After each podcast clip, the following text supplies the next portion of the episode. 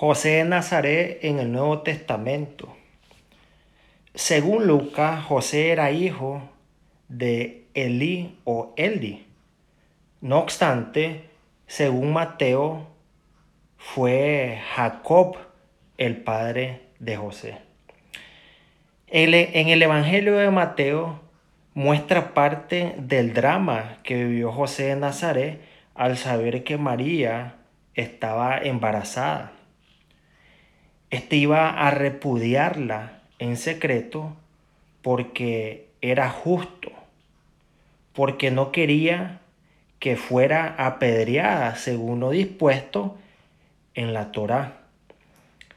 La Escuela Bíblica y Arqueológica Francesa de Jerusalén interpreta que la justicia de José consistió en no querer encubrir con su nombre a un niño cuyo padre éste ignoraba.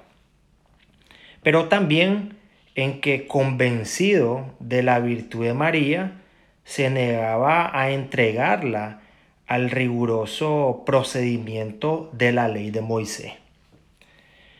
Según el Evangelio de Mateo, el ángel del Señor le manifestó en sueño que ella concibió por obra del Espíritu Santo y que su Hijo salvaría a su pueblo de sus pecados, por lo que José acepta, o mejor dicho, aceptó a María.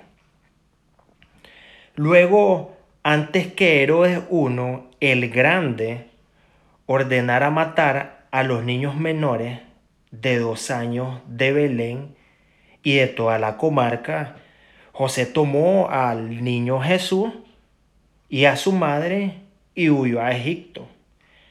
Al morir Herodes, José entró nuevamente con el niño y su, y su madre en tierra de Israel, pero al enterarse de que Arquelao, hijo del mismo Herodes el Grande, reinaba en Judea, tuvo miedo de ir ahí nuevamente y se retiró a la región de Galilea, a Nazaret. Según el Evangelio de Lucas, Nazaret había sido el lugar de residencia de María, ya desposada con José, cuando acaeció la anunciación.